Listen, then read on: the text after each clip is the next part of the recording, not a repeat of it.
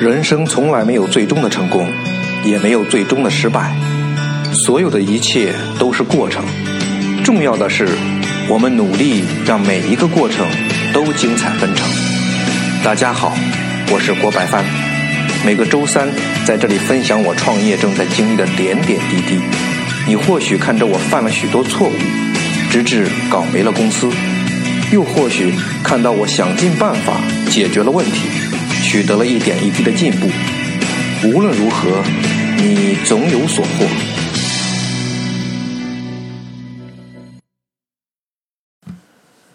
Hello，大家好，我是郭白帆。五一假期呢刚刚过去，我相信大家都有一个非常愉快的假日。我以前在公司上班的时候呢，虽然说平常啊也很勤奋，就是有什么事情来了呢。愿意第一时间把它完成好，但是还是非常盼望这个周末和假期的，因为那个时候的感觉是什么样呢？就是有好多的任务要完成，那么就有一点的压力，然后呢，就希望这个任务尽快完成，完成之后呢，就好好的去休息一下。现在自己做了之后呢，这个心态稍微有所改变，同样还是有很多事情要做，但是我把这个事情呢 当做目标来看，你别小看。从任务到目标这两个词儿的一个转换，那个心态就是完全不一样的。任务是你觉得它是你的一个，甚至它有一点负担的成分，那么你想把尽快的把它搞定，然后摆脱这样一个负担，使自己解脱出来。但是目标呢，它不是的，它是对你有挑战性的一个东西，它是能刺激你的兴奋点的。所以呢。你在完成目标的时候，更多的是内因的一种驱动，内力的一种驱动。所以内因和外因去推动一个人做事情，那状态真的是完全不一样。这个也没有办法。所以我相信，没有任何一个人可以彻彻底底的做到，他在一个公司就是一点股份也没有，然后还能完全像老板一样的那种心态去思考。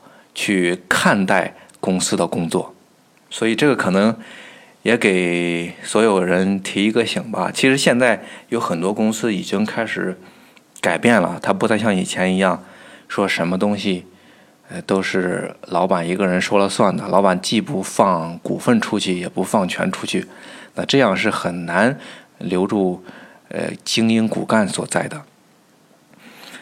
那这个话题就不聊。我今天想聊一聊什么呢？就是我怎么开始我这个项目的。因为我之前是做制造业的呀。那么制造业那个时候我做销售，他主要面对的都是一些公司、工厂这些客户。其实你说难找吗？他也很难找。但是说好找，他也很好找。怎么讲呢？那么好找是因为你的客户都很。很大，它很明确，就在那个地方。比方说，它是海尔，或者说它是飞利浦，它是西门子，你已经知道了它在哪里，你也知道了它所需要的东西是什么。剩下的就是你找到它的购买的渠道。再具体一点，就是他购买这东西的人，能下决定的人。然后你只要把这个人这一关给攻破了，那这个生意就十有八九就可以做下来。所以那个时候基本上是以做人际关系为主，那产品当然也要做，但产品你只要基本上不出什么问题，你不需要做到完美，甚至你不需要做到非常好，你只需要做到使它不出问题，然后剩下的就是你的关系做得很好，那就 OK 了。所以可以说以前制造业在做这个供应的时候，在做客户的时候，应该说百分之。六十甚至七十的精力是放在打通客户关系上、打造人际关系上这个地方的，只有百分之呃三四十的精力是放在产品上的。那你这样，你就可以知道为什么这个制造业升级其实也挺难的，特别是对于一些中小企业，因为精力放的位置是不一样的嘛。但是现在我做的这个东西。是面对终端消费者的，而且你说你只去讨好几个、几十个或者几百个消费者，你很难做到。即使你能做到，但是你这事情，你说你能做起来吗？做不起来的。那肯定就不能用做当初制造业做关系的那种办法去做客户关系了。那回到那说到这个，就可能就回到商业的本质了。这个就我以前我跟我一个朋友也聊过这个话题。就现在做的事情，可以说很多问题是要思考商业的本质。就你为什么呀？人家愿意接受你的这个东西？为什么人家愿意给你去买东西，给你赚钱的机会？因为之前他们那些人买东西，他不需要你特别好。甚至都不需要你物有所值，只要你不出问题，他愿意花十块钱买你六块钱的东西。但是你现在对于终端消费者，对吧？大部分都想着能用六块钱的东六块钱去买十块钱的东西，你怎么可能会把六块钱的东西让人家愿意用十块钱去买？当然你也可能可以做到，但事实上你最终可能花费的这个价值还是会超过嗯六块钱的。所以这个跨行跨的确实挺大。那一开始我跨行，我就开始了解这个陌生的行业。那这种了解怎么开始？那最常见的就是先从书上、网上去了解一些东西，因为毕竟一开始身边没有这方面的人嘛。那网上就很简单嘛，你可以去百度，对吧？你可以去谷歌，你可以到各个的。公司的网站去看他们的那些信息，哎，你也可以去在知乎上去查看一些问题。因为现在要学一个很东西，或者说要了解一个东西，特别是一些基础入门的东西，还是非常便捷的。这个非常要感谢现在的互联网时代。嗯，再一个就是，当你了解了一些基本的信息之后，其实你还是要。更深的、更深层次的跟这个行业去接触的，你光单单是一些表层的东西，那可能只是作为一个呃业余的爱好者去了解一下。你想做这个行业的话，单单这一点是远远不够的，那真的是万里长征的第一步。你比方说，我做这个内衣的项目，我定位的时候，我开始说我一定要做材料比较好的，因为只有选了好材料，才能出好产品。那选好材料，你怎么选，对吧？我最开始的时候也是先从整个网上来看，那个内衣所用的都是一些什么材料，是吧？它是有纯棉，还有这个莫代尔，还有这个涤纶啊，等等等等各种各样材料。那哪一种材料是最好？你自己也可以去选择。那后来我发现，其实莫代尔是一个非常不错的一个材料，但是莫代尔这个东西呢？它是可以做假的，就是像有的人现在，因为现在我已经知道了，像有的行业里的人，他们都讲，如果有人去做假，就算行内的人单单通过眼看、手摸，他都很难去辨别出来。但是你穿着一段时间之后，你水洗几次之后，就可以发现它的不同。那这些都是。那些黑心的商家用来去欺骗终端消费者的，那我们想做一个长久的生意，我们不想在后面留下一个比较差的口碑，那就必须保证我所选的材料是好的。那怎么找到这个好的材料呢？你要知道，很多时候你花了钱，不代表人家给你的东西就是物有所值的。就算我今天去找一个。代工厂，我说我一定要让让你用最好的材料，或者说我要的那个材料去给我做东西，那你不能保证这个工厂就一定会这么去做，因为你跟这个工厂之前没有过任何的交往，它不是你原先的那个呃供应链体系内的，你是一个陌生的一个行业，你不排除啊，还是有一些对吧？呃，没有远见的黑心的这些这些厂家供应商。他会一次充好来赚取更多的这个黑心的利润，所以，我首先想到的是，我就从第一源头来开始寻找。什么第一源头？就是谁在卖莫代尔的原料？那我最后通过了几番的这个查询验证，我发现有一个品牌的莫代尔是在市场里面口碑是非常好的，这是在行业市场里面，就是叫。蓝鲸莫代尔，奥地利公司，奥地利国家 蓝鲸公司的莫代尔。然后我就开始找这个莫代尔的官网，找到官网之后呢，然后再找他们的这个，好在还是懂一点点英文嘛，所以他们那个官网我还是能看懂。然后就找到他们在中国的总部上海，找到总部就好办了呀。那我就开始打电话过去，然后通过打电话让他们给我接到他们的销售部，找到销售部之后。人家那里面分的还是挺多的，你你你是买买天丝啊，你还是买莫代尔啊，你还是买这个那个，反正很多种。然后我就通最终找到了我想要的那个部门的联系人，也不知道是巧还是不巧，我找到的这个联系人当天就要就要辞职了。不过还好，呃，通过一番沟通之后呢，他又给我介绍了他的啊继任者，然后我后面。虽然说这个他当天就要离职，但是人家还是非常有职业素养的，啊，有问必答。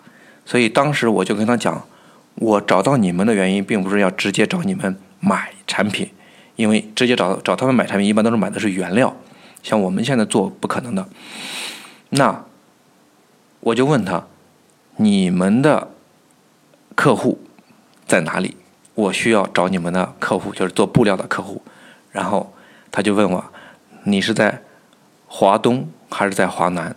然后我说你把华东和华南的都给我吧，他就给了我两家，然后我再去找这个布料厂，然后我就跟他们布料厂跟他们一联系说啊，我是啊莫代尔的谁谁谁谁引荐的啊，你不要这句话一说，哎，对方还是蛮热情的，因为他们觉得哎是我的这个最源头的供应商介绍的，那这个客户。我要有所重视，那这是我猜测的，可能这个还确实起了作用。所以，在我去广东考察供应商的时候，我第一站就先到了这个莫代尔销售部给我提供的这个他们的呃客户这边。哎，到了之后，又从他这边聊了很多啊，最后我又问他，你们的布料都卖给了哪些的？制造、制造商、加工厂，那通过这儿，我就找到了真正用莫代尔做加工的这个制造厂，所以他给了我两家，呃，他认为比较靠谱的，或者说他们的合作关系比较密切顺畅的吧。那其事实上呢，我过去了那个十多天时间考察，肯定不只是两家供应商的。不过通过对比，我必须承认。我通过这种从源头啊一点一点的去去摸顺藤摸瓜的这个方法还是挺管用的，因为这个布料厂给我推荐的这两家，对比于我自己去找的那些家，确实有很大的一个差别。第一个差别，比方说他们的产品，你拿过来，你如果不比较，你就不知道什么是中等的。什么是高端的？什么是一般的？什么是很差的？你这样一对比，你立马就知道了什么样的产品才叫制作精良啊！包括这个工厂的生产环境，这一点虽然说不是百分百的，并不是说生产环境好的工厂一定可以做出啊好产品，但是。这确确实实代表了一个工厂对制造的态度、对管理、对品质的态度。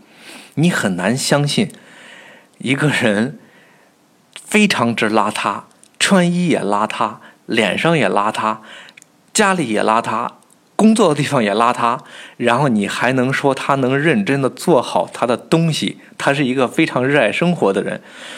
这个我不能说是绝对的，但是。大部分是不太可能的，所以，那么通过我这条顺藤摸瓜的线，最终我找到了我可靠的合作伙伴。要知道，你去做一个你自己的品牌，特别是你从零开始，你自己又不去做产线，那你的品控你没有办法直接管控，你就需要一个非常靠谱的供应商，因为你本身不懂。这个制造技术，你又没有办法实时的在现场进行品控。如果这个供应商伙伴不靠谱，那你就很难把这个事情做下去。因为不管你的营销有多绝，你的产品如果匹配不上你的营销，你最终最终最好也只是昙花一现，但那不是我们想要的结果。所以从开始的时候，我们就先把最基本的基本，就是产品基础这打好，产品链这条供应链一定要打好。在这里，我还是想感谢一下当时上海南京总部销售部门的呃易小姐，我非常清楚的记得她姓易，但是很遗憾的是，我当时没有问她全称。我他现在肯定是离职了，因为当时我打通电话的时候是他在南京上班的最后一天，但是他还是非常有职业素养的，非常礼貌的向我解答了很多的问题。在这里说一声谢谢，希望以后有机会能见到，当面致谢。再说说我开始去呃广东直接去跑供应商，去考察供应商的时候，我当时呢跟我的这个合伙人还聊过，我说咱去了，就是我去了之后，我是因为当时也在去之前也已经开始学了很多行业内的东西嘛，但是这种学习。现在看来，确实还是蛮挺皮毛的，都是一些书面上的一些东西，可能跟实际的行业里面的东西还是有差别的。当时我在想，我是装作稍微懂一点呢，还是直接就是呃以一个全新的这个生瓜蛋子去跟人家面谈呢？因为你如果就是一个全新的行业新人，一是担心呢人家欺生啊，这个欺生不是因为你是个生人，而是因为你是个生手，对吧？人家可能不跟你讲实话呀，或者怎样？呃，后来我真正到了这个广东之后，我就想，得了吧，我还是是什么情况，我就以什么样的情况和状态去面对我的供应商。因为像刚才我也聊到，供应商是非常非常之重要的。你不要想着供应商就是赚你的钱的，其实供应商对你的作用是非常之大。如果你有一帮很好的供应商，那证明其实你也是很好的。啊，你有你供应商，你整个供应链都是很强的，你很难是弱的。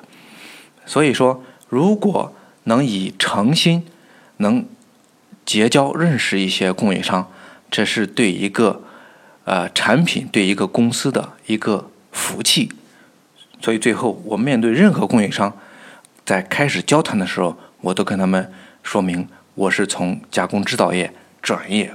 转行转行过来的，确实是什么都不懂，希望能取经，能学习，啊，也希望对方能，啊，有问，啊必答，或者知无不言，言无不尽，能让我学一些东西，啊，也不知道是我呢比较幸运，还是说大家啊素质都很高，啊，这个都很热情，我所碰到的每一个供应商呢，都没有说因为你是一个。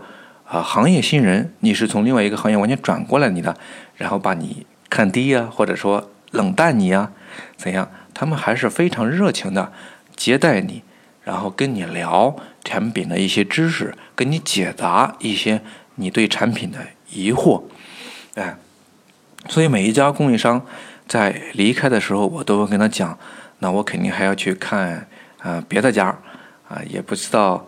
最终我们是否能谈成一笔生意，或者说什么时候有合作的机会？但是还是很开心的，能有这个机缘认识，因为毕竟未来的路还很长的嘛。你也不一定是哪一天大家就能有一个契机进行合作，可能这是生意人所必备的一个一个素质吧，就是广交天下的朋友啊，来者是客。像前面所聊的这些东西，其实它还都是有规律可循的，或者说是有具体的例子可参考的一些东西。嗯，努努力啊，用用心呢，多思考啊，是可以找到解决方案，或者找到很好的解决方案的。比方说，寻找到好的货源，寻找到好的、可靠的供应链、供制造厂。但是后面最最重要的就是如何让你的产产品到达啊消费者。这个消费者你也不知道在哪里，他就在呃人群里，但是他是谁你不知道，他在哪个人群里你也不知道。所以今天我还能啊笑着来聊这些东西，还很开心的来聊这些东西。那说不定。在我营销的时候碰到了难题，就会非常沮丧了，因为营销是后面一个重大重大的课题，我将会碰到最大最大的挑战。我现在也在不断的思考和完善自己的一些营销的方案啊，当然把产品做好，其实本身也是营销内容不可或缺、最最重要的部分之一，但这。只是一个开始，只是打下了一个基础啊，所以说后面再跟大家聊一聊我们是怎么营销的，包括我们营销之后效果到底如何。